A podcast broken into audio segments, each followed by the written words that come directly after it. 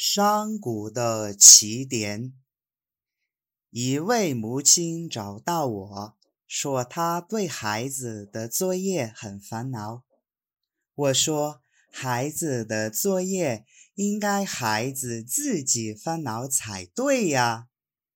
她说，你不知道，我的孩子考试考了第四十名。但是他们班上只有四十个学生。我笑着说：“如果我是你，我一定会很高兴。为什么呢？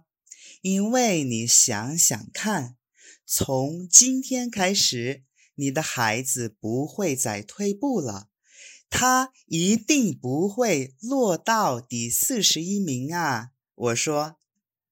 那位母亲听完，开始笑了。我继续说：“爬山也一样。你的孩子现在在山谷，山的最低点。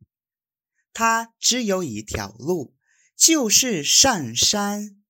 如果你不再烦恼，和他一起走，他一定会走得很好的。”三个月以后，那位母亲给我打电话说，她孩子的成绩越来越好了。